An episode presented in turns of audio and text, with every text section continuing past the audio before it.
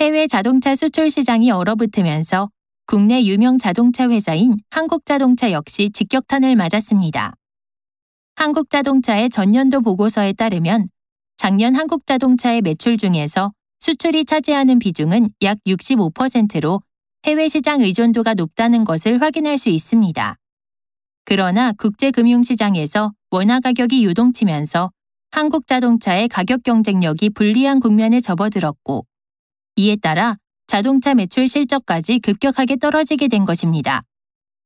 한국 자동차의 한 관계자는 이러한 실적 부진은 어느 정도 예상한 바라고 밝혔습니다. 이렇듯 한국 자동차의 판매 실적이 부진한 까닭에 국내외 주식 커뮤니티에서는 한국 자동차의 주가 역시 크게 하락할 수 있다는 가능성이 제기되고 있습니다.